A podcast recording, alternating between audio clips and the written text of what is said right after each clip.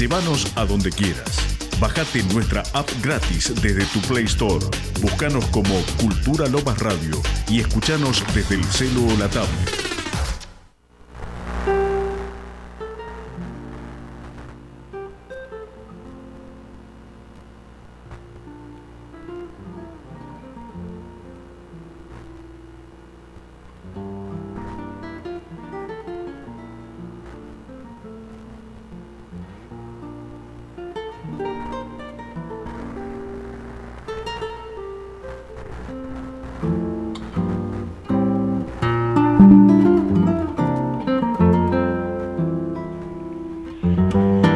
Compañera del alma, amor mío y tuyo, estamos ociosos, sin trabajo, prohibidos en nuestro propio país, condenados por abrazar la idea, con los hijos a medio crecer, sin dinero y sin saber qué será de nosotros.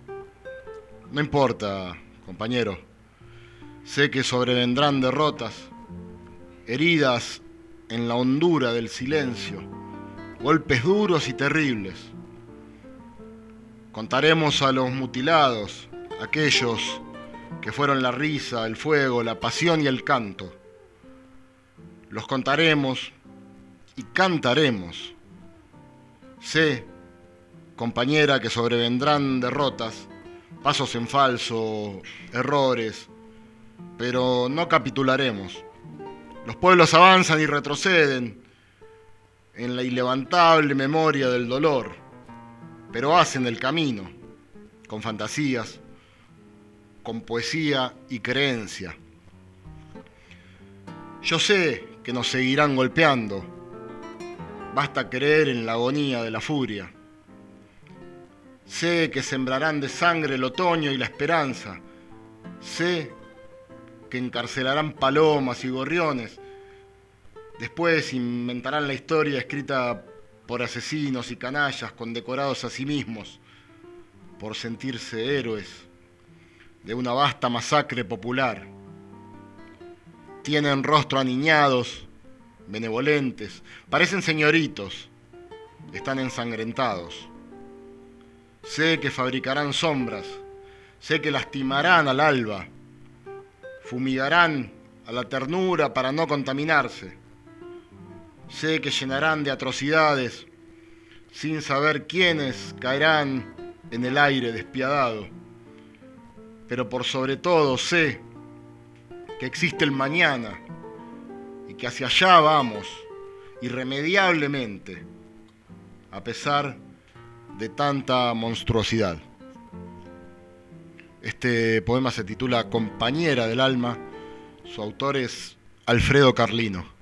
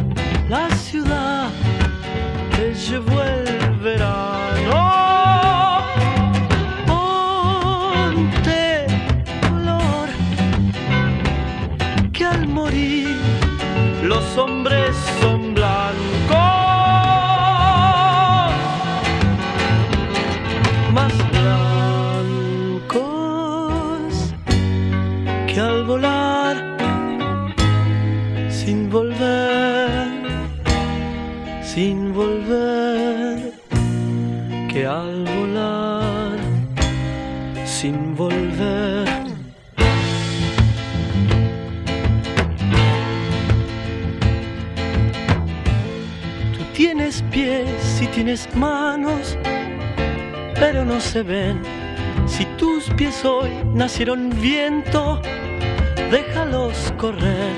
Y si tus manos con las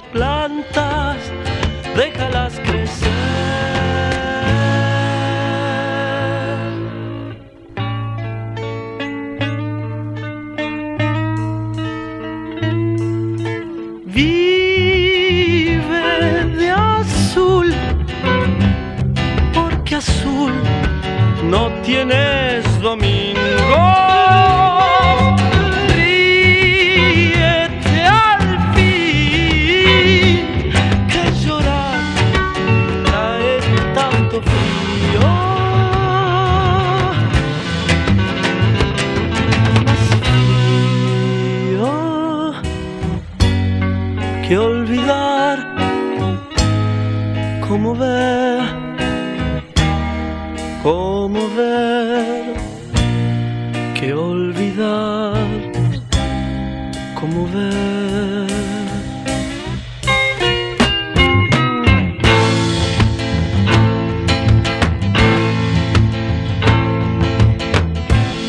Una vez vi que no cantabas y no sé por qué.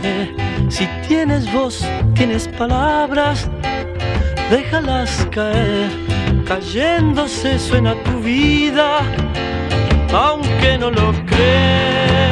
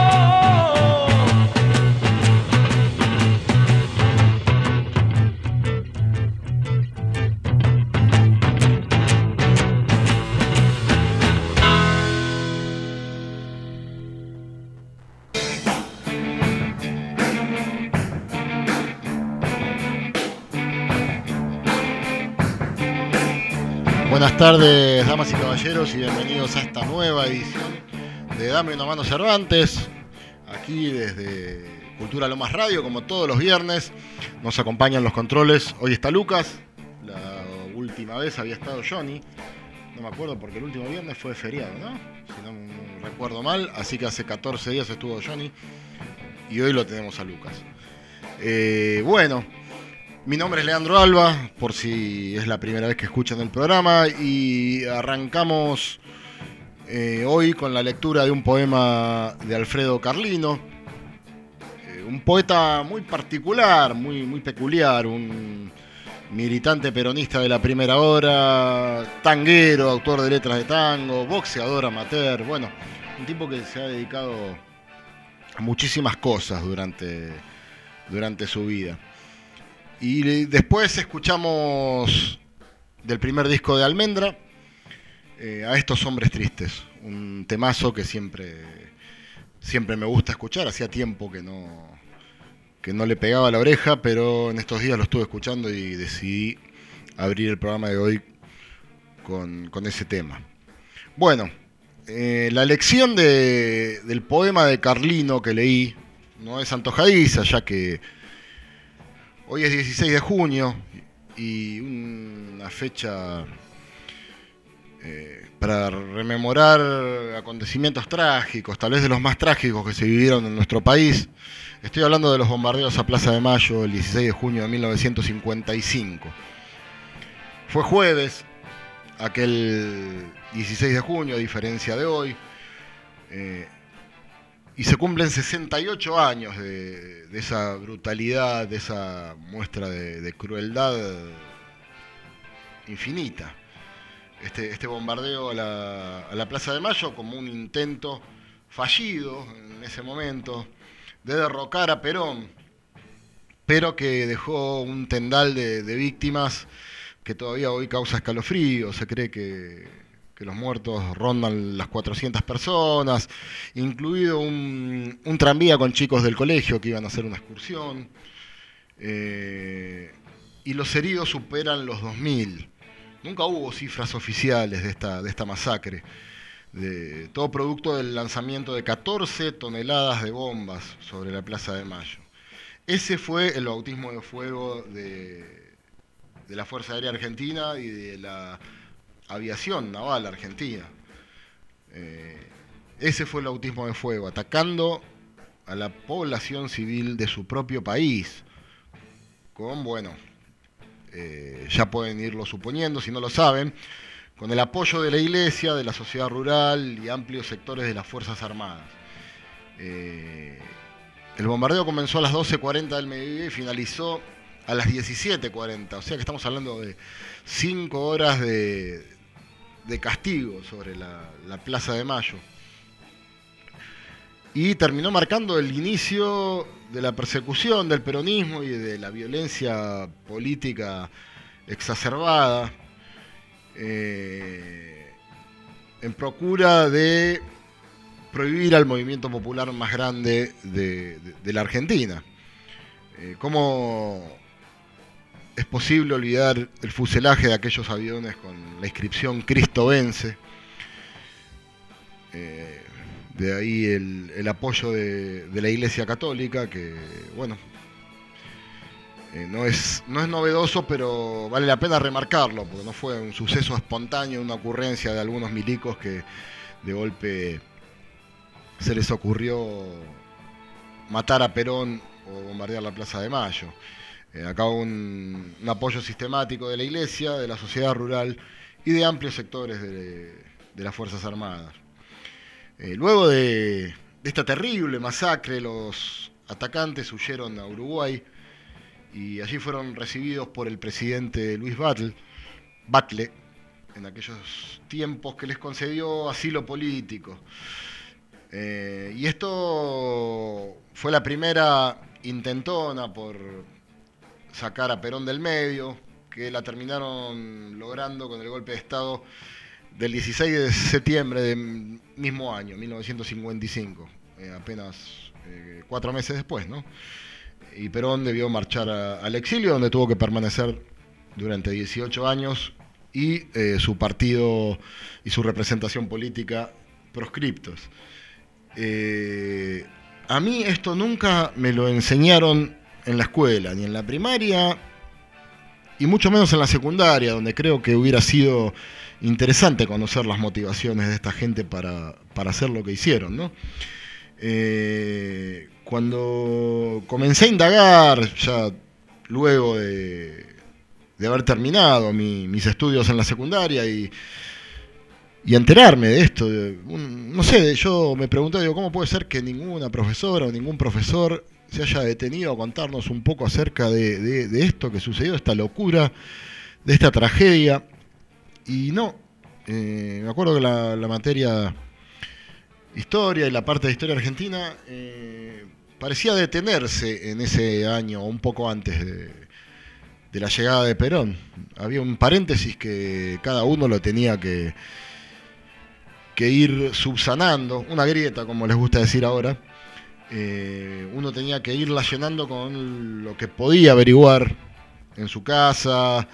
Esto también dependía mucho de la, ideología de, los familiares, o ir a una biblioteca y buscar material acerca de, todo este asunto que nos habían escamoteado. Eh, pero bueno, eh, se pone la piel de gallina cuando uno empieza a enterarse un poco más acerca de esto y cuando ve imágenes, porque hay imágenes muy fuertes de cuerpos carbonizados, hay una imagen que nunca me, olvido, la, he visto alguna vez, de, un chico al que le falta una pierna y se va arrastrando por una vereda, bueno, eh, realmente lo que pasó fue demencial.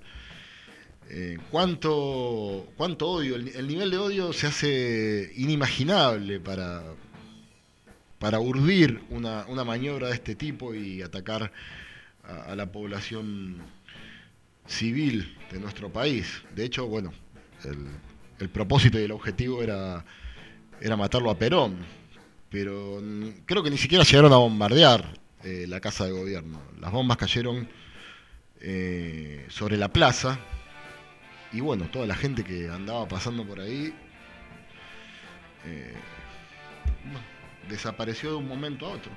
Eh, tan simple y tan increíble.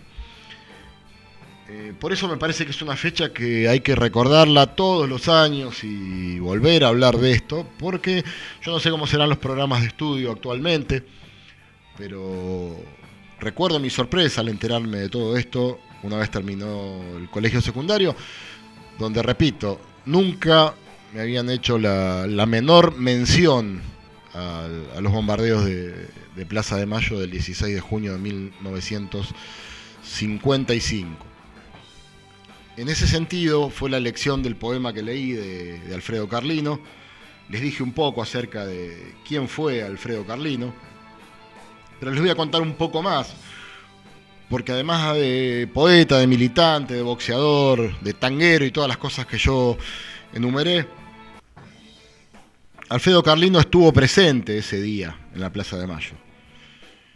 Eh, bueno, quiso el azar que Carlino naciera el 17 de octubre de 1932.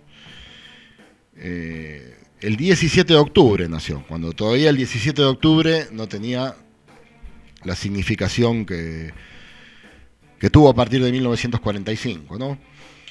Eh, y Carlino integró las listas negras de todas las dictaduras desde el año 55 en adelante.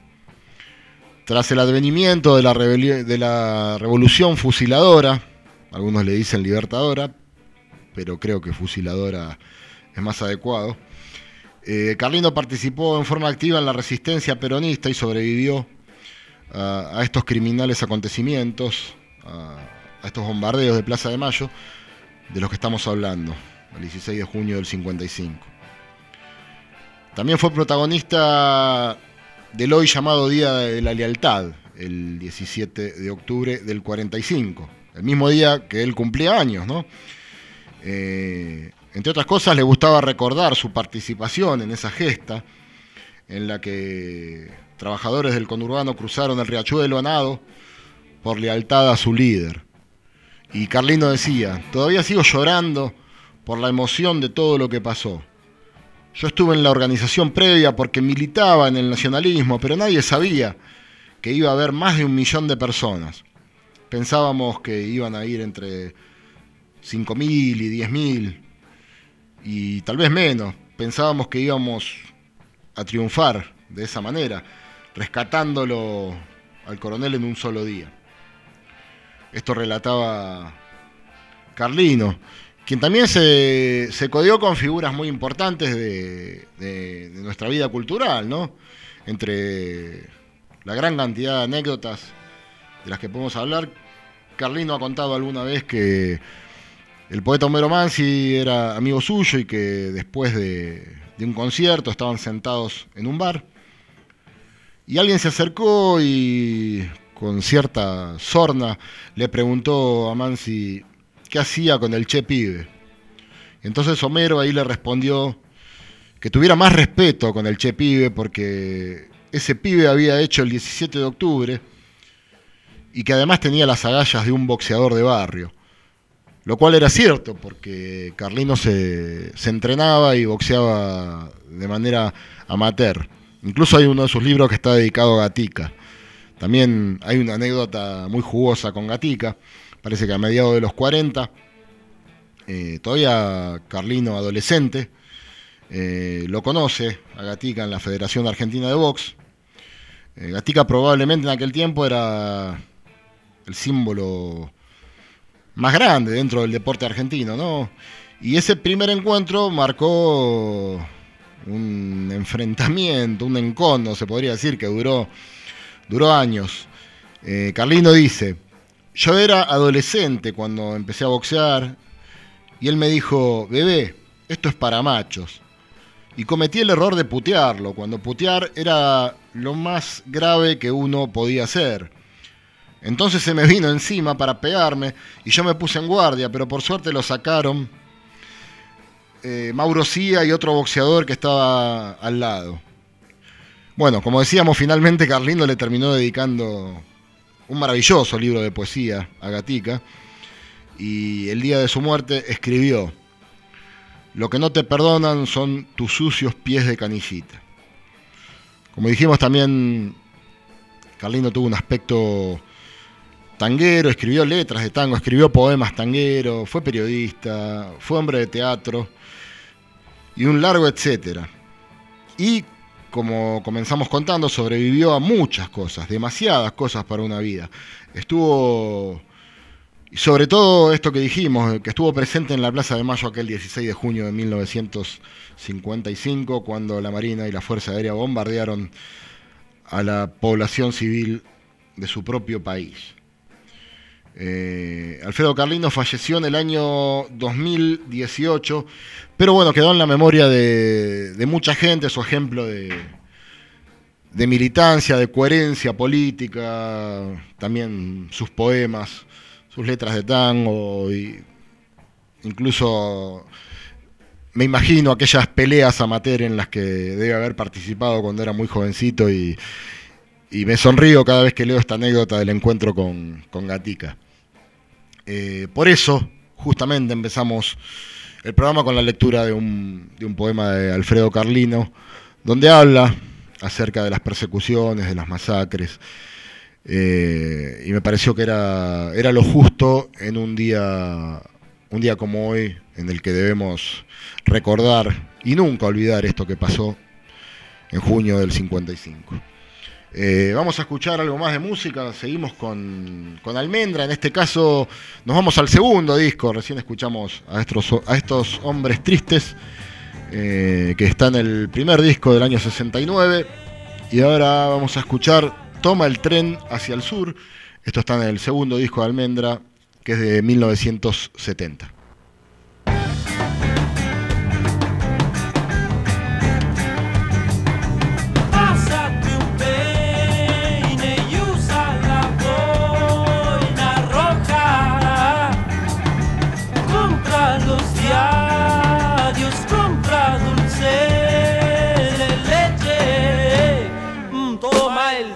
Hacia el sur, que allá te irá bien. Todos habrán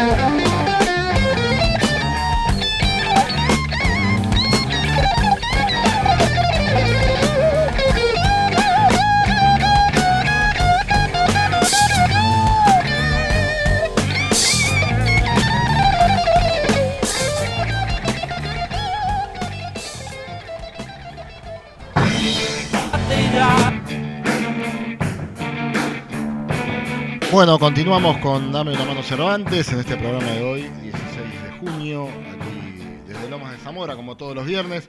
Escuchábamos recién Toma el tren hacia el sur del segundo disco Almendra. Un disco que ya tiene más de 50 años, estaba pensando, tiene 53 años.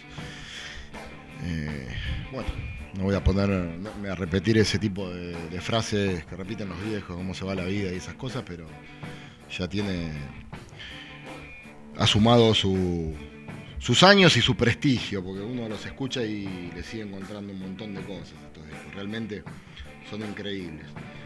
Y hoy tenemos un día muy cargado en cuanto a cuestiones culturales. Esta semana, bueno, todos los años nos pasa con esta semana, porque en la misma semana se celebra el Día del Escritor, que fue del 13, en homenaje a Leopoldo Lugones. Eh, el 14 se conmemora el fallecimiento de Borges en la ciudad de Ginebra. El 15, que fue ayer, eh, es el Día Nacional del Libro. Y eh, en lo que tiene que ver con, con el tango, eh, ayer también fue el cumpleaños, hubiera sido el cumpleaños de Horacio Salgán, fue el cumpleaños de Néstor Marconi. Y hoy es el cumpleaños de María Graña, así que tenemos bastante. Además, saliendo del tango, hoy también es el cumpleaños de un muchacho bastante famoso que se llama Mario Rubén González, más conocido como Jairo. Eh, Marito González creo que también lo, llamaron cuando estaba en el Club del Clan, cantautor argentino de mucho prestigio. La propia Mercedes Sosa lo consideró como la mejor voz de la Argentina en algún momento. Eh, antes de, de los 20 años, con su primer álbum editado, adoptó el seudónimo que lo iba a hacer famoso y que lo iba a acompañar durante el resto de su carrera, es decir, Jairo. Eh, y hoy está cumpliendo 74 años, nació el 16 de junio del 49, en Cruz del Eje, Córdoba. Eh, desgraciadamente a veces uno piensa en la escena musical de aquellos años y es difícil comprender por qué Jairo no tuvo más éxito y debió marcharse a París. Esto lo digo con todo respeto, pero en aquel tiempo, eh, bueno, había figuras que tenían una, una tremenda fama, una tremenda repercusión, como Palito Ortega, Leo Dano, hasta el mismísimo Sandro. Y Jairo tuvo que meter violín en bolsa y marcharse a París porque no le daban bola, literalmente. Eh, siempre me llamó muchísimo la atención. Eh, pero bueno, suelen pasar esas cosas. Eh, el dicho de nadie es profeta en su tierra no, no se cumple al 100%, pero a veces se puede aplicar. Lo cierto es que Jairo ahora está viviendo en Argentina desde hace tiempo. Incluso el próximo viernes va a estar cantando en el Teatro Coliseo, aquí cerquita de la radio, en el Coliseo de Lomas, celebrando sus 50 años con la música. Eh, y bueno, vamos a escucharlo también, ya que estamos.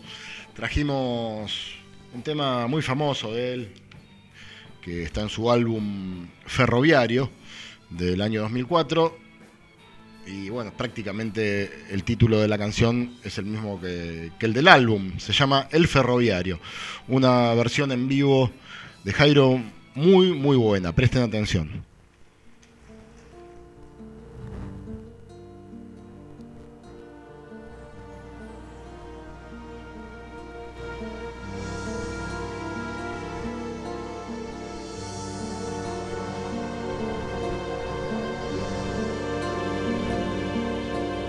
Yo soy el ladrón de trenes que está en la fotografía, reclamado, vivo muerto por toda la policía. Mirando bien el retrato, no salgo favorecido. Llevo la barba crecida, parezco un hombre jodido.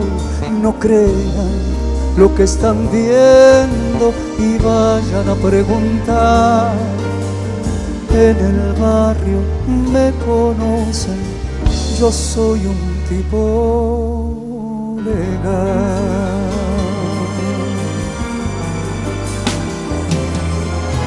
Mi abuelo, mi padre y yo, los tres fuimos ferroviarios, pero pararon los trenes porque eran deficitarios. No se anduvieron con vueltas, dejaron todo desierto, el Mitre quedó vacío y el Belgrano medio muerto. ¿Qué es lo que hace un ferroviario cuando le quitan el tren? Primero se vuelve loco, después empieza a beber.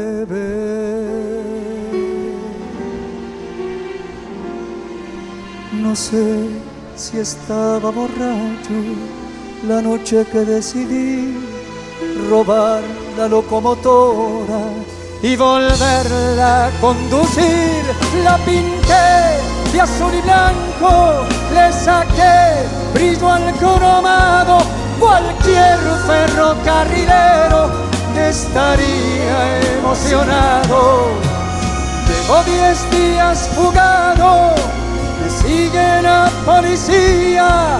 Ellos rodean a Hernando, yo estoy en Jesús María. Cuando se acaben las vías, tendrán que leer los diarios. Yo no pienso recular palabra de ferroviario.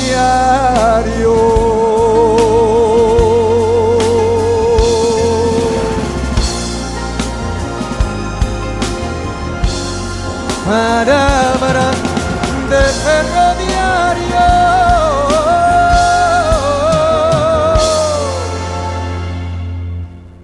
De ferroviario.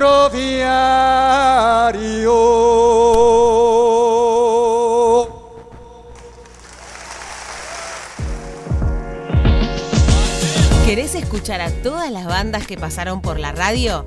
Búscanos en Spotify como Cultura Lomas Podcast y seguinos. Disfruta de toda la programación 2022 de Cultura Lomas Radio. Bajate la app desde Play Store o buscanos en radiotv.ar barra Cultura Lomas Radio.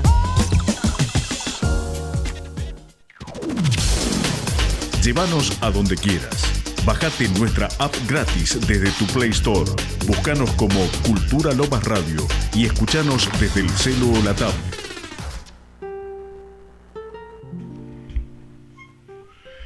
Tantos y tantos se fueron hacia la eternidad del héroe. Tantos murieron para que el pueblo persiga su vendimia. De a poco fue haciéndose la luz. Fue larga la batalla que logró sepultar duros gatillos. Mostrar a los mercaderes, cortar los términos que oprimían la vida. Un almirante soberbio, el que incendió la inocencia, el que difamó la historia, el que rubricó la muerte, fue pereciendo lentamente en la melancolía de su noche, dispersándose en su propia nada. La tierra asumió su fatiga de tanta sangre, trajo la palabra ilustre, desató un tul de olvido a los cesanteadores del rocío, le dio un sillón para gobernar a todos, el general del asombro, el perón que demoró su ternura en las entrañas de las masas, alentó la paz como una bandera, hecha de pan, de sueños y nuevos vientos, para advertir a una mañana distinta que estalle liberada. Tríptico de mi pueblo, poema de Alfredo Carlino.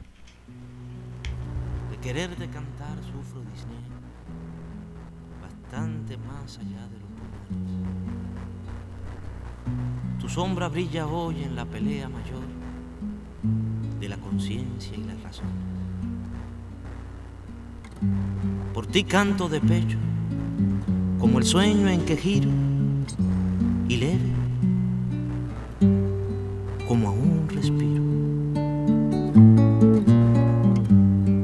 ti adelanto trecho a lo que falta en tono y canto,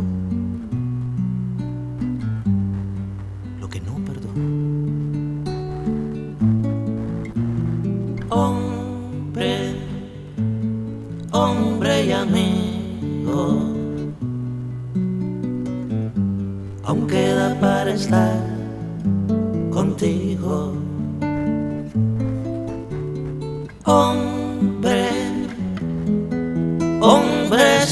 Templo, desciende a mi ciudad tu ejemplo. Supiste cabalgar contra quien odia desde su torre de oro y exterminio. Pero en mi parecer te dio más gloria el alma que tallaste a tu dominio. La medicina escasa, la más insuficiente, es la de remediar la mente. Y la locura pasa, risueña cuando engaña,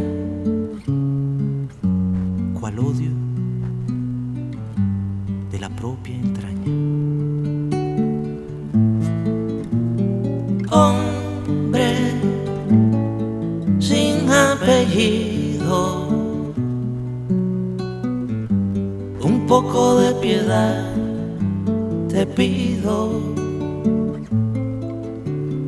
Hombre, hay todavía que un tanto más allá está el día. de la melena inculta la calvicie del número inicial al incontable desde la tumba hasta la superficie. Tras breve veinte tan multiplicable me llega un canto alado de fiebres de la infancia, brota la invención del anciano. Y entero y mutilado, furiosamente a besos te doy mi corazón travieso.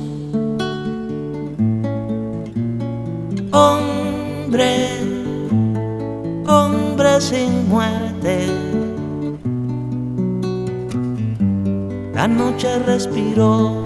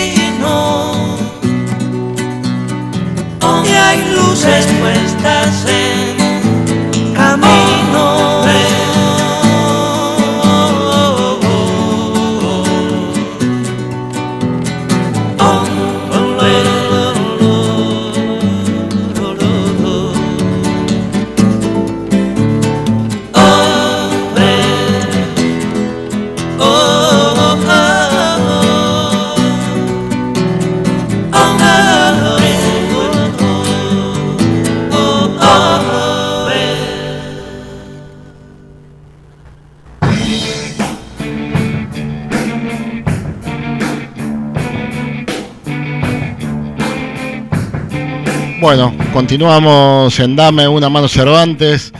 Eh, ahí estaba enviando algunos mensajes de WhatsApp porque el vínculo por el cual se, se escucha el programa se ha caído en este momento y hay otro. Así que para aquellos que recibieron el mensaje deben hacer clic en ese nuevo vínculo y bueno, ahí me van a escuchar eh, pipí cucú. bueno, les voy a comentar un poco de lo que estuvimos, acerca de lo que estuvimos escuchando. Primero, bueno, el tema de Jairo que les había anunciado, el ferroviario. Después, otro poema de, de Alfredo Carlino, este poeta del que estuvimos hablando durante el programa de hoy. Seguramente en la segunda hora del programa vamos a leer algún otro eh, que tenga que ver más con el tango, porque de eso se trata la segunda hora de nuestro programa.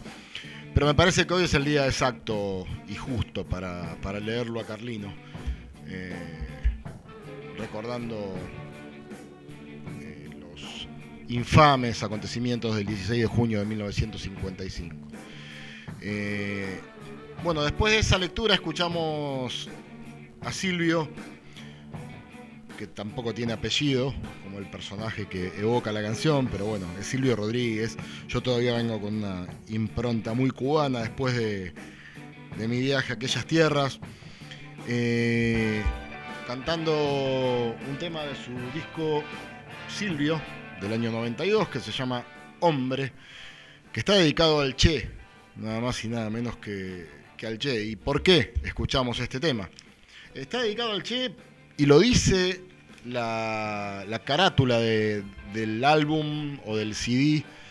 Eh, el mismo Silvio lo, reconoce porque se tejen algunas conjeturas que, no está dedicado al Che, sino a otra persona, pero él mismo, y también hay una entrevista en, la cual lo dice. Eh, así que eso nos despeja cualquier duda acerca de en quién está inspirada esta hermosa canción que acabamos de escuchar.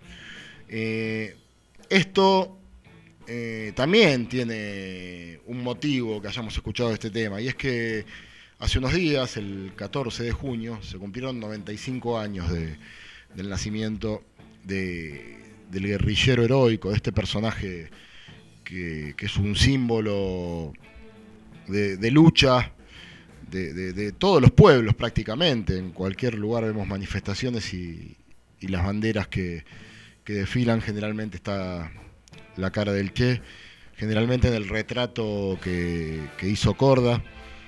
Esa foto tan, tan reconocida, tal vez una de las fotos más, más icónicas del siglo XX y probablemente sea la más icónica del siglo XX.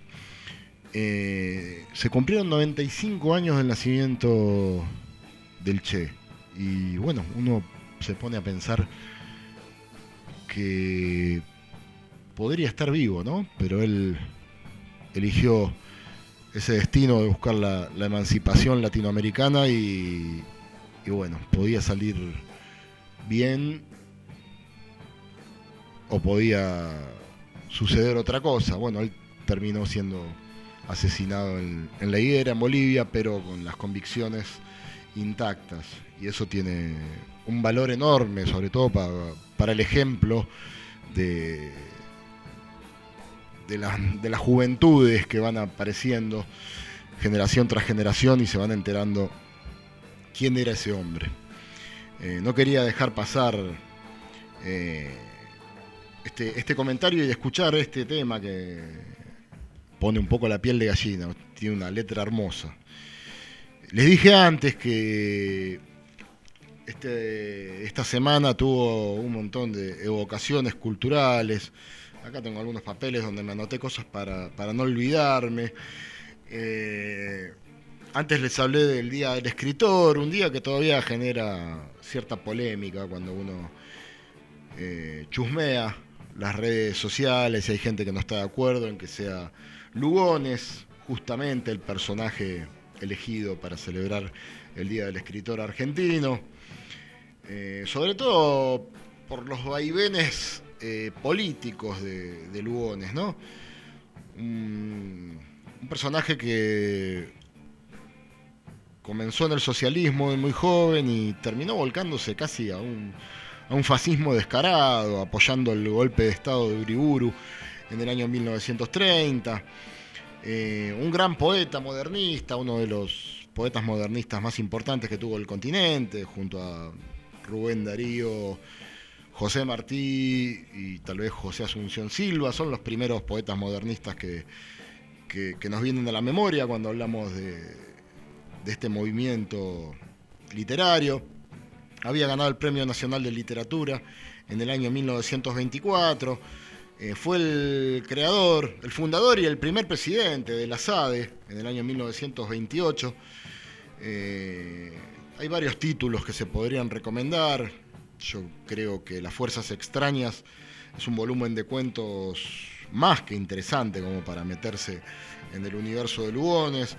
La poesía, bueno, hablando de modernismo ya saben con lo que se pueden llegar a encontrar.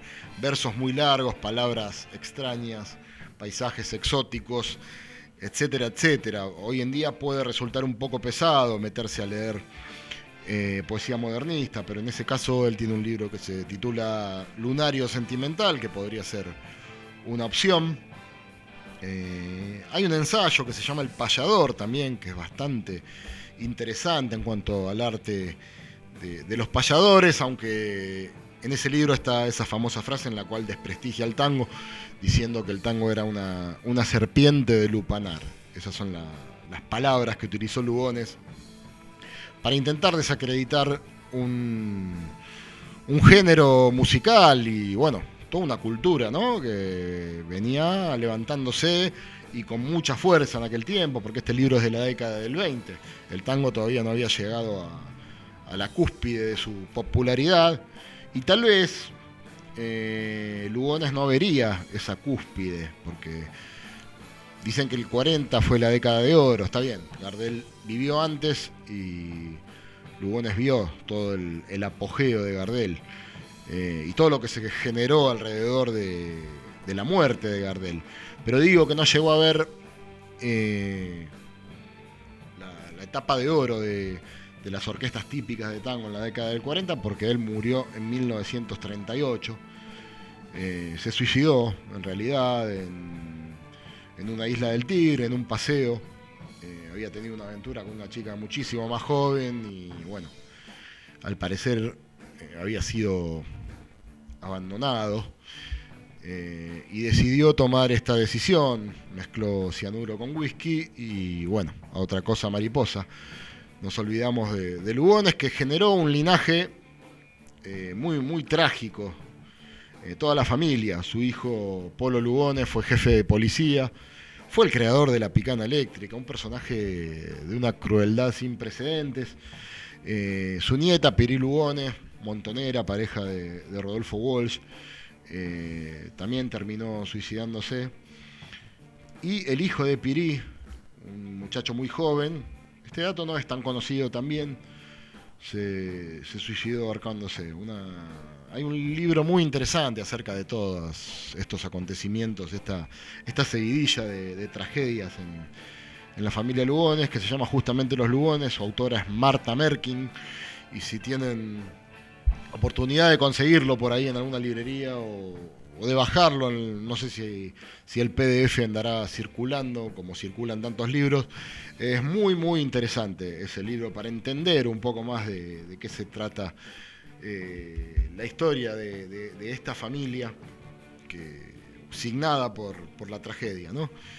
Eh, y en cuanto a los asuntos culturales que nos ocupan esta, esta semana que está terminando. También, bueno, ayer fue el día del libro. Eh, hay días para tirar para arriba, ¿no? Pero bueno, así son las cosas. Ayer fue, fue el día del libro y esto se debe a que en el año 1908 se entregó un premio literario muy importante eh, de una asociación de mujeres que había organizado. Años después, durante el gobierno de Marcelo T. de Alvear, creo que esto es en el año 1924, se adoptó esa fecha, 15 de junio, para celebrar la fiesta del libro. Esa fue su primera denominación. Y la denominación definitiva la adquiere en el año 1941 cuando eh, toma el nombre de Día del Libro.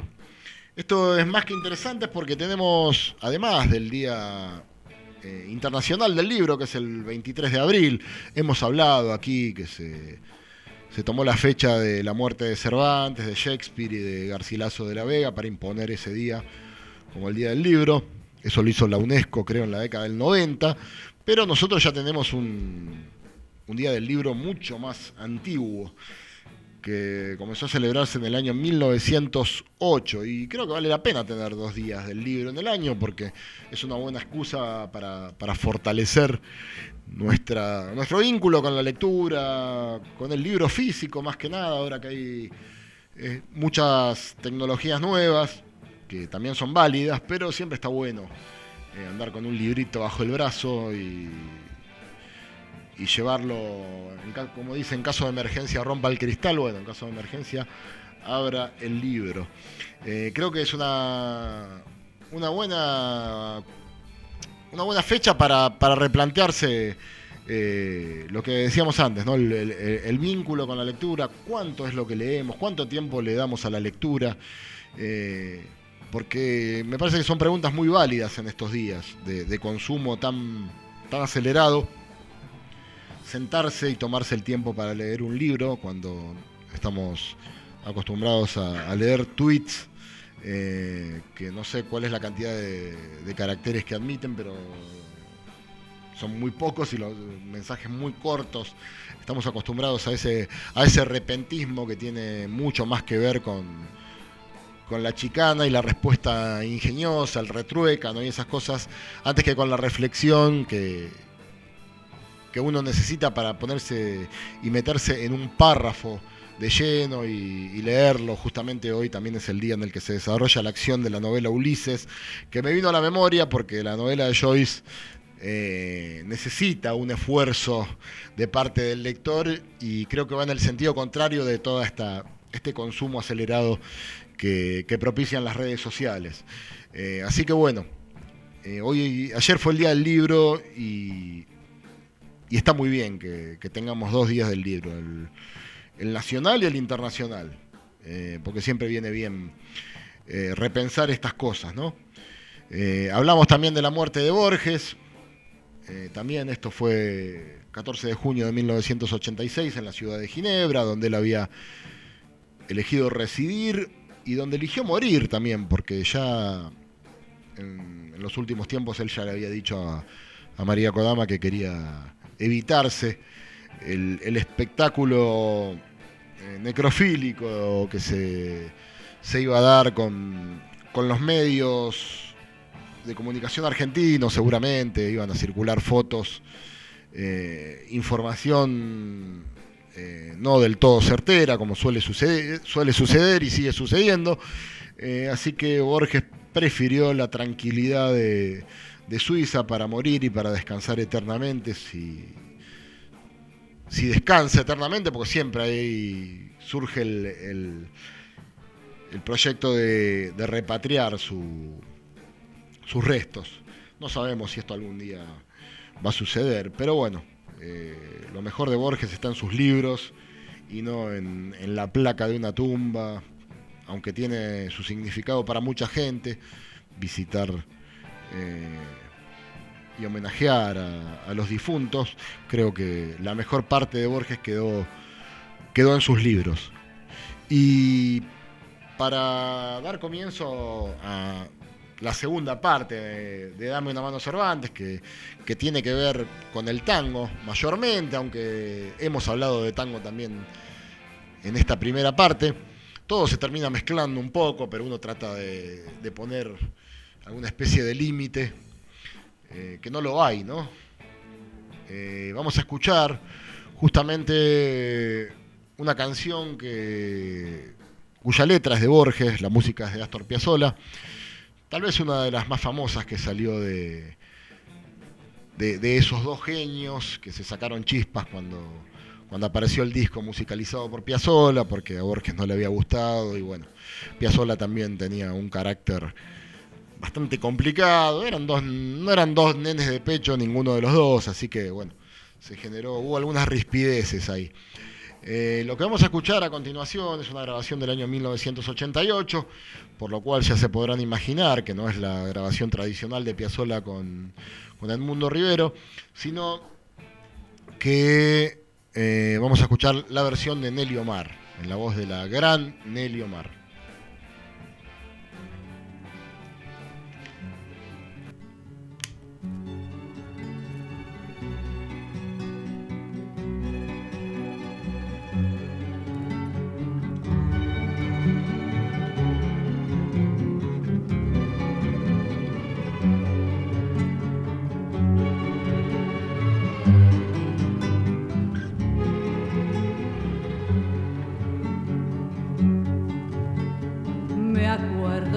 En Valvanera, en una noche lejana, que alguien dejó caer el nombre de un tal Jacinto Chiclana. Algo se dijo también de una esquina y de un cuchillo. Los años no dejan ver el entrevero y el brillo. ¿Quién sabe por qué razón me anda buscando ese nombre? Me gustaría saber cómo habrá sido aquel hombre. Alto lo veo y cabal, con el alma comedida, capaz de no alzar la voz y de jugarse la vida.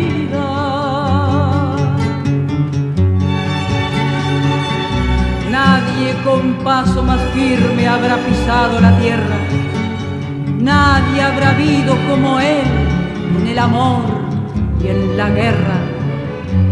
Sobre la huerta y el patio las torres de Valvanera y aquella muerte casual en una esquina cualquiera. Solo Dios puede saber la laya fiel de aquel hombre. Señores, yo estoy cantando lo que se cifra en el nombre. Siempre el coraje es mejor, la esperanza nunca es vana. Vaya pues esta milonga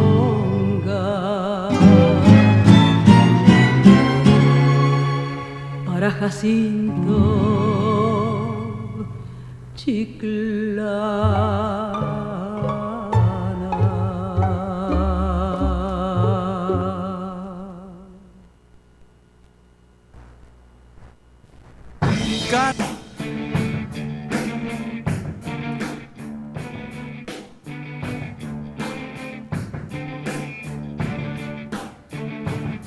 Bueno, seguimos en Dame una mano Cervantes. Casi les doy la bienvenida nuevamente, ya que estamos ingresando en la, segunda hora del programa, que generalmente termina un poquito antes.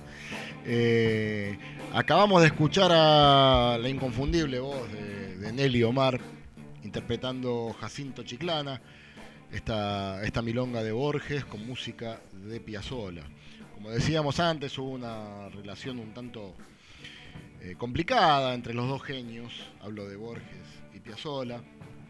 A Borges no le había gustado demasiado la, la, interpretación y la musicalización que había hecho Piazzolla de, de sus poemas. Los poemas eh, están en un volumen que se llama Para las seis cuerdas. Hay unos cuantos que fueron musicalizados por, por Borges y hoy en día son, son piezas muy célebres, pero en aquel momento trajeron un ida y vuelta eh, bastante venenoso en algún momento, notas en diarios, etcétera, etcétera. Pero nada, queríamos recordarlo a Borges en el aniversario de, su muerte. Y nada mejor que, que escucharla a Nelly eh, cantando esta, esta milonga tan, tan reconocida, ¿no? Eh, hoy también tenemos bastante material tanguero. Han sucedido algunos acontecimientos o estaremos conmemorando algunos acontecimientos que, que tuvieron lugar por estos días y son en realidad unos cuantos. Eh, quería empezar con, bueno, el que para mí es un gran innovador y me parece que alguien al que hay que rendirle culto. Acá traje información de un, libro muy, muy interesante de la editorial Corregidor, eh, que se llama Horacio Salgán, La supervivencia de un artista en el tiempo. Eh, bueno, ayer fue el aniversario del nacimiento de, del gran Horacio Salgán, uno de los músicos más innovadores, uno de los mejores arregladores que ha dado nuestra música popular. Eh, había nacido el 15 de junio de 1916. Ayer se cumplieron 107 años de, su nacimiento y falleció en agosto del 2016. Así que se dio el lujo de llegar a los 100 pirulos. Eh, no cualquiera. Bueno, volviendo a Nelly Omar, Nelly, Nelly vivió más todavía, creo que llegó a los 104. Incluso llegó a dar un recital en el Luna Park cuando tenía 100 años, en el cual pude estar presente. Pero volvamos a, Horacio Salgán. Eh, nació en Buenos Aires, en las cercanías del mercado del abasto. Desde los seis años estudió piano y música y como tantos otros eh, pibes que luego hicieron su trayectoria en el mundo del tango, ganó sus primeros dineros con, cuando todavía usaba pantalones cortos en el cine, eh, ilustrando musicalmente las películas mudas. En aquel tiempo mientras se proyectaba una película muda, a veces había un músico, un pianista generalmente, en un costadito, eh, metiéndole una cortina musical a, lo que estaba viendo la gente, ¿no? Ese fue el primer trabajo de Salgán. Eh, ya en el comienzo de, de su adolescencia recaló en un cafetín, El Gato Negro, de Corrientes y Leandro Alem, no confundir con el gato negro actual, que está, creo que en Corrientes, casi Rodríguez Peña. Y más tarde ingresó en la orquesta de Juan Puey. Eh, fue el organista de la iglesia de San Antonio en Villa Devoto también, así que diversificaba mucho sus primeros trabajos, porque bueno, me imagino que tendría que llevar el mango a su casa y había que, que moverse y hacer muchas cosas al mismo tiempo. A los 18 años ingresó a Radio Belgrano, más tarde trabajó en Radio Excelsior, en Radio Prieto, en Radio Stentor, eh, tanto como solista y también integrando los conjuntos que acompañaban a los cantores en las radios. Generalmente había una orquesta, no una orquesta fija, pero siempre había una orquesta disponible en las radios para acompañar a los cantores de más renombre que iban a lucirse en alguna audición. Eh, más tarde el jazz, la música brasileña, el folclore, eh, todos los ritmos eh, despertaron la curiosidad de Horacio Salgán, también los grandes nombres de la música clásica. A los 20 años su primer golpe de suerte, digamos, el primer espaldarazo fuerte, fue que lo, lo escuchó Roberto Firpo, que tenía el cuarteto de la Guardia Vieja y al mismo tiempo la orquesta la orquesta típica de Roberto Firpo, y ahí mismo lo contrató. En el cuarteto el piano lo tocaba el maestro y en la orquesta lo tocaba Horacio. Fue en esta época cuando realizó su primer arreglo a pedido de Miguel Caló, el tango de Francisco Canaro, Los Indios. Luego integró un trío en Radio El Mundo, tocando el órgano, junto a Carlos García en el piano y Bernardo Stallman en el violín. Integró la orquesta de Alberto Sima y en una oportunidad un músico de jazz holandés lo escuchó tocar su tema Choro en Fa y lo presentó a fines de 1942 en la grabadora Simar, donde grabó su primer disco. Eh, la primera orquesta de Horacio Salgán nace en el año 1944. Él confesó al respecto, estas son palabras de Salgán, la idea de formarla está integrada de alguna manera a la composición. Empecé a componer porque quería hacer un tango de una manera determinada. no con la idea de ser compositor, sino con la de tocar tangos como a mí me gustaba. Lo mismo sucedió con la orquesta. Como a mí me gustaba interpretar tangos a mi manera, la única forma era teniendo mi propio conjunto. Entonces la armé. Hay gente a la que le gusta ser director de orquesta, pero a mí me interesó más mi vocación pianística, sin ninguna intención de crear nada. Un crítico musical francés escribió en Le Monde de París, y cito textualmente otra vez, las orquestas dirigidas por Salgán entre los años 44 y 1957 amplían la forma tradicional del tango, profundizan el sentido rítmico y le agregan un toque negro. Crean un nuevo tipo de tanguismo profundamente arraigado a su música, pero receptivo a Bartok, Ravel, el jazz y la música brasileña. Muchos de los componentes de sus formaciones han sido músicos muy, muy trascendentes podemos citar algunos, ¿no? porque son todos virtuosos.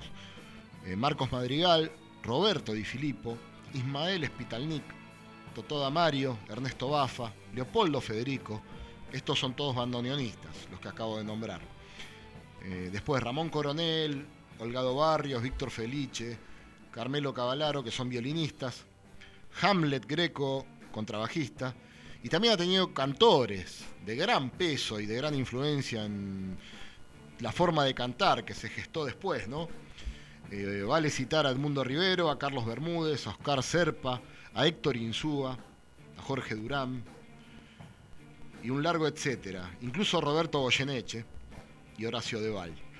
Eh, aquella primera orquesta de la que hablábamos antes estaba integrada por cuatro bandoneones, cuatro violines, tenía viola, cello, contrabajo y piano, más el cantor, por supuesto tenía una muy interesante línea de instrumentos de cuerda, ¿no? Porque tenía cuatro violines, viola, cello y contrabajo, algo que no, se utilizaba tanto. Pichuco en una época tuvo, tuvo una fila de cuerdas tan populosa que le da un sonido, bueno, ya sabemos lo que generan las cuerdas en, una orquesta típica, ¿no?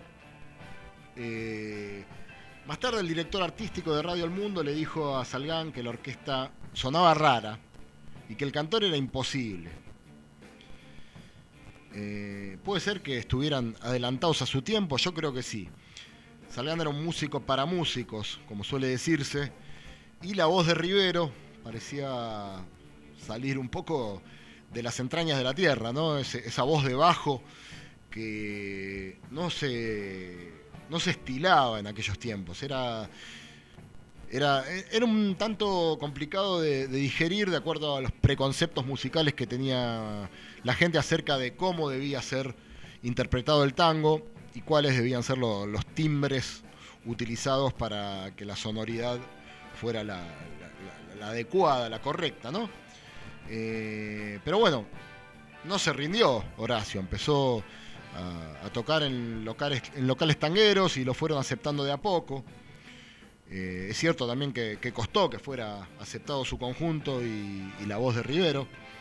El conjunto se, presentó en el Germinal, el Nacional, el Marsoto, en Tango Bar, en el Novelty y en muchísimos otros bares de la calle Corrientes.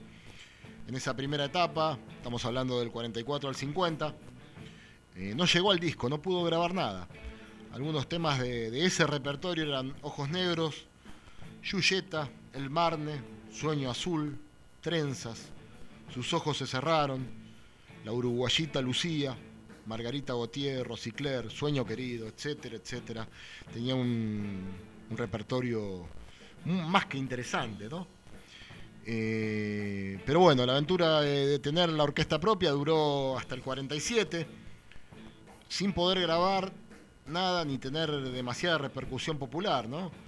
Eh, pero de alguna manera su aparición, más allá de algunos éxitos instrumentales y la presencia de, Edmundo Rivero, consiguió eh, hacer ingresar en el tango una, una bocanada de aire fresco, ¿no? un, hálito de vida diferente a lo que se hacía en aquellos, en aquellos años. Salgán se dedicó a la composición y a la enseñanza y en el año 50 volvió al frente de un nuevo conjunto. Esto sucedió en Radio Belgrano y tuvo una muy buena recepción. En el año 57 eh, comenzaron a presentarse actuaciones, giras y muchas presentaciones, numerosas presentaciones públicas y finalmente la llegada al disco. El primero con dos instrumentales. Eh, venía de un lado estaba Recuerdo de Pugliese y del otro estaba la milonga La Clavada de Pintín Castellanos. Eh, en ese tiempo contaba con los vocalistas Ángel Díaz, Horacio Deval y Roberto Goyeneche. Eh, Salgano observó muchísimo antes que, que, otros creadores de nuestro tango que el esplendor de, de nuestra música empezaba a palidecer. Estamos ya hablando del año 57, ¿no? Los locales habían reducido sus presupuestos y los conjuntos ya comenzaban a disminuir sus componentes. Empezaron de orquestas típicas, comenzaron a bajar a sextetos, a cuartetos, porque no, el billete no daba para pagarle a todos los músicos, ¿no? Así que fue drástico y terminó para siempre como conductor de sus propios conjuntos. Eh, los apremios económicos lo llevaron a trabajar como pianista en la confitería New Inn, donde se encontró con Siria Cortiz y formaron un dúo. Eh, y poco después, los dueños de aquel lugar inauguraron Jamaica, en Paraguay y San Martín. Y allí se conoció con el guitarrista Ubaldo de Lío, con el quien iba a dar que hablar años más tarde. Eh, en el nuevo rulo ensambló a la perfección y despertó la admiración del público. De pronto eh, todo su trabajo comenzó a traducirse en éxito. Las actuaciones se multiplicaron, comenzaron muchas grabaciones de discos. Eh, así que podemos decir que nuevamente el azar le dio, le dio una mano, un espaldarazo, no sé si decir el azar, porque había hecho méritos suficientes para, para lograr esa repercusión. Eh, un día estaban trabajando en el restaurante del Automóvil Club, allí también se presentó otro dúo, el de Franchini con el contrabajista Rafael Ferro, un amigo en común, el escribano Santiago Landajo, les propone unirse. Se prueban de sorpresa y el público los anima a seguir, pero faltaba un instrumento más, el bandoneón. Ya decididos a formar un quinteto, van a la búsqueda de un instrumentista. En la confitería Richmond era habitual la presencia del gran Pedro Laurens, que iba siempre a escucharlos. En ese momento no tenía orquesta y hacía tiempo que no se lo escuchaba, así que lo invitaron a tomar un café y allí le propusieron unirse a ellos. Por primera y única vez observaron quebrarse la habitual seriedad de Laurens. Al menos eso dice este libro sobre Salgado. Eh, así nació el famosísimo, el celebérrimo Quinteto Real, que debutó a comienzos del 60 en Radio El Mundo con el padrinazgo de Aníbal Troilo y presentados por Antonio Carrizo. Al año siguiente, Quicho Díaz reemplaza a Rafael Ferro, empiezan las giras per permanentes por varios países eh, de Europa, por Japón, y ese, ese éxito, esa, esa etapa tan rutilante duró unos 10 años. En forma paralela siguió presentándose con Delío y con la guitarra de Delío, eh, acompañados también al piano por, por Carlos García incluso con el, el agregado del folclorista Adolfo Ábalos. En el año 69 se unió para ensayar y practicar con su colega Dante Amicarelli, un virtuoso del piano que ha tocado con Piazzolla, y por puro placer grabaron dos discos eh, con sus dos pianos nada más. Acá hemos pasado algo de esos, de esos discos. Uno está estrictamente relacionado con el tango y el otro eh, hay otros tipos de músicas también. Eh, bueno, años más tarde, a pedido de, de, un sello japonés, armó nuevamente el quinteto eh, real con el rótulo de nuevo quinteto real. Acá ya estaba compuesto por otros integrantes. Estaba Delío, estaba Leopoldo Federico, que después fue reemplazado por Marconi. Estaba Antonio Agri y estaba Omar Murtag. Vale decir que eh, nombramos a Néstor Marconi recién, perdón, se me hizo una laguna, pero Néstor Marconi también eh, cumplió años en el día de ayer, y esto me pareció llamativo. Néstor Marconi, por, su, por suerte, sigue entre nosotros y cumplió 81 años, que fue parte del, quinteto real. Eh, bueno, hablamos de... espero que tengamos bien en claro que estamos hablando de uno de los grandes próceres de, nuestra música popular. Vamos a... Voy a nombrar algunos de los temas que compuso Horacio Salgán porque hay un montonazo. Don Agustín Bardi, Entre Tango y Tango, la llamó Silbando, A Fuego Lento, por supuesto que es uno de sus tangos más famosos, los valses A una mujer y En tu corazón. Eh, bueno, hay muchísimo para indagar en el universo de, de este talentosísimo músico que fue Horacio Salgán. Incluso hay un documental muy interesante que se llama Salgán y Salgán, que indaga un poco en la relación entre padre e hijo, porque el hijo también es pianista y toca tango. Se los recomiendo mucho, en alguna época lo daban en, el canal este Cinear. Como les dije, toda esta información que, que les acabo de, de, comentar está en el libro Horacio Salgán, La supervivencia de un artista en el tiempo. Es un libro que se editó en el año 92 por la editorial Corregidor. Y ahora, como no podía ser de otra manera, vamos a escuchar Horacio Salgán con su orquesta interpretando un tema que no es propio, es un himno eh, de Aníbal Troilo, que lo escribió al enterarse de la muerte de su gran amigo Homero Mansi. Estamos hablando de Responso. Pero prestenle atención a los arreglos, porque si están familiarizados con la versión de Troilo, eh, acá hay algunas cosas bastante diferentes, pero no por ello eh, deja de ser totalmente eh, subyugante este, esta interpretación de, de, la orquesta de Horacio Salgán. Bueno, Responso de Aníbal Troilo por Horacio Salgán.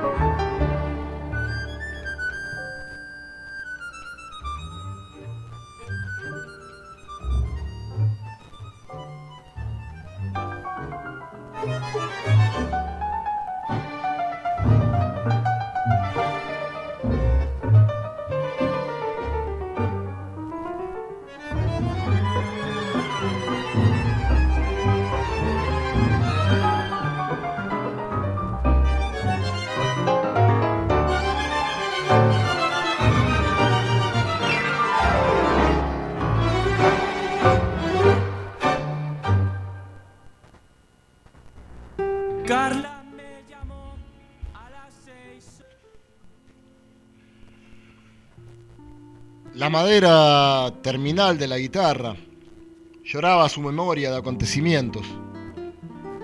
Cuando hubo manos que partieron sin saber que sin ella el amor era un canto de soledad y abandono. Por las calles de los siglos ella anduvo con sus llamas crecidas en tu cintura, dándole a su voz alegría o una densa tristeza que los dedos populares le abrieron al aire como sonido. Cuando ella ya no fue nada más que una larga sombra en los cafetines, el corazón fantasmal del suburbio se quedó sin su mágica garganta. ¿Quién madurará de música la savia poética de los barrios? Si el vino de la noche sube por las violentas venas del aire, semejante a la tristeza, para narrar un adiós sombrío, porque alguien ha dejado la guitarra abandonada. Este poema se titula La guitarra del suburbio, está dedicado a Roberto Grela y su autor es Alfredo Carlino.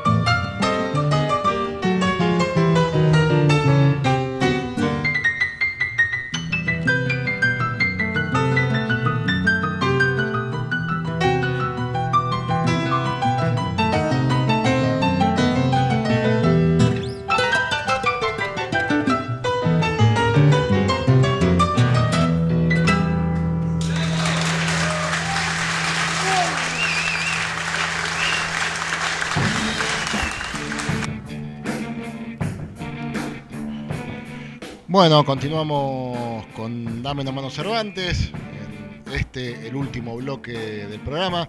Escuchábamos, como les dije, a Salgán y Delío haciendo Te vas Milonga, eh, de Abel Fleurí, como si hiciera falta aclarar quién es el autor de Te vas Milonga, en una, una excelente versión. Estos dos eran tremendos. Esa guitarra y ese piano tocando juntos, la verdad que eh, nunca, nunca lo llegué a ver y es algo de lo que me arrepiento. Lo llegué a ver a Salgan solo, eso sí, pero nunca en este dúo con, con Ubaldo del Lío. Eh, bueno, como les decía, estamos, digamos, en las postrimerías de, este programa de hoy, que ha tenido de todo. Ha tenido un montón de, de agenda cultural dando vueltas, porque, bueno, se conmemoraron un montón de cosas en estos últimos días. Eh, y todavía nos falta un cumpleaños para cerrar el programa. Eh, hablamos también medio al pasar de Néstor Marconi, que cumplió 81 años ayer. Ya hemos pasado música de él en otras oportunidades, pero seguramente no va a faltar eh, pronto la ocasión para, escucharlo tocando el fuelle.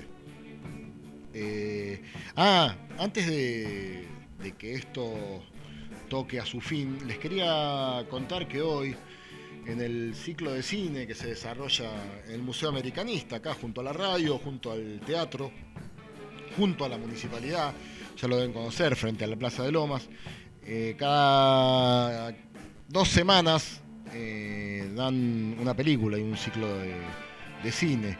Y seguramente hoy me voy a quedar, termino a las 4 el programa, me iré a tomar un cafecito por ahí y después volveré a ver la, la peli porque dan Gran Hotel Budapest, una película que me han recomendado mucho, pero nunca tuve la oportunidad de verla. Y bueno, voy a venir al, al museo.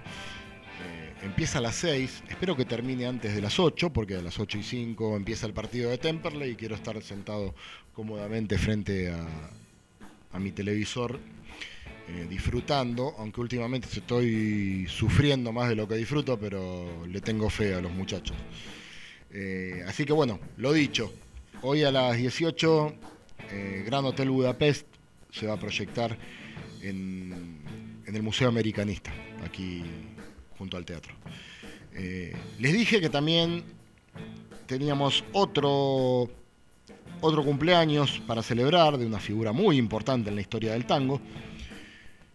Y dio la casualidad que el último programa, el de hace dos semanas, lo cerramos con un tema interpretado por ella. Estoy hablando de María Graña. Escuchamos Vuelvo al Sur, si no me equivoco, en la última emisión del programa. Y hoy es el cumpleaños de María. Cumple 70, nació en el 53, así que bueno, estamos de celebración. ¿Podemos decir de María Graña? Bueno, ¿qué podemos decir? Eh, personalmente yo creo que se encuentra entre las voces del tango más importantes que surgieron a partir de la década del 70. Eh, bueno, la, excelencia de su voz y esa sensibilidad que tienen las interpretaciones eh, se han hecho evidentes desde que ella comenzó con su actividad de cantante. Eh, había sido llamada por el maestro Osvaldo Pugliese para realizar algunas presentaciones junto a su orquesta. Y a partir de allí empezó a, construir una, una carrera, eh, bueno, como mínimo sobresaliente. Eh, una carrera eh, construida a base de grabaciones, recitales, giras internacionales, actuaciones televisivas. En una época me acuerdo que se la veía mucho en grandes valores del tango, de hecho hay muchos videos en YouTube por ahí en donde se la puede ver cantando en aquellos años. Toda esta actividad, esta multiplicidad de actividades, eh, le permitió convertirse en uno de los grandes nombres de- del tango, de la actualidad tanguera desde la década del 70 para acá, ¿no? Todavía representa mucho María Graña y su voz. Eh, formó parte también del elenco inicial de aquel espectáculo que se llamó Tango Argentino, que se estrenó en París en 1983 y que de alguna manera significó el resurgimiento del tango en varios niveles. Eh, entre sus interpretaciones, no sé, hay muchísimas, todo lo que, lo que toca con su voz lo hace bien, pero yo me atrevería a recomendar un clásico que es Caserón de Texas, que siempre lo cantaba, Canción Desesperada, El Último Escalón, La Noche que te fuiste, entre tantas, tantísimas otras canciones. Estas son algunas de las versiones que yo me atrevo a recomendar eh, a título personal, ¿no? Hablo pura y exclusivamente de, mi gusto. Y entre mis gustos también puedo decir que, que María Araña está en un podio interesante, para mí al menos, de, de la- las cantantes de tango.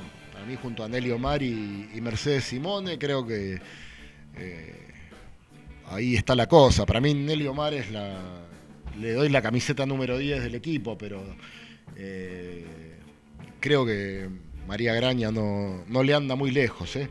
Y hoy cumple nada más ni nada menos que 70 años, así que eh, vamos a aprovechar para escucharla, vamos a cerrar el programa escuchándola, escuchando su voz, como cerramos el último programa, es una casualidad eh, más que interesante, eh, pero con un tango que tal vez no es el más conocido, no está entre los que yo nombré y recomendé, porque se ha interpretado muchísimas veces, pero siempre de manera instrumental. Hay poca gente que sabe que, que este tango tiene, tiene una letra. Eh, es muy querido por los bailarines porque les permite un lucimiento personal eh, fuera de serie. Estoy hablando de Taquito Militar, de Mariano Mores. Eh, y tiene una letra que fue escrita por Dante Gilardoni, un, un escritor, poeta, tanguero, que ahora no recuerdo otra de sus creaciones. No sé si habrá escrito otras letras de tango, prometo investigarlo para la próxima, pero no es un nombre que yo tenga tan presente, el de Dante Gilardoni. Pero Dante Gilardoni justamente fue el encargado de ponerle una letra a Taquito Militar. Eh, esto se grabó, esto que vamos a escuchar se grabó en el año 1982 en un álbum que llevó por título Nivel Internacional. Eh, y bueno, vamos a escuchar la voz de María Graña. Con esto nos, nos despedimos. Espero que tengan un, fin de semana excelente, que la pasen muy bien. Si tienen la posibilidad de, de irse a la costa o donde sea por el fin de semana largo, que lo disfruten muchísimo, que manejen con precaución, por supuesto. Eh, y a los que nos toca quedarnos acá, aprovechemos para descansar o para hacer lo que tengamos ganas de hacer. Eh, bueno, ese es mi más sincero deseo, que tengan un fin de semana a toda orquesta. Y como dije antes, eh, vamos a cerrar este, este programa de hoy escuchando a María Graña cantando Taquito Militar. Muchísimas gracias por todo. Nos encontramos el próximo viernes y seguramente va a haber algún invitado. Ya les voy a ir adelantando durante la semana. Un abrazo grande. Una buena compañera que lleve en el alma el ritmo de fuego así. Hay que juntar las cabezas mirando hacia el suelo pendiente.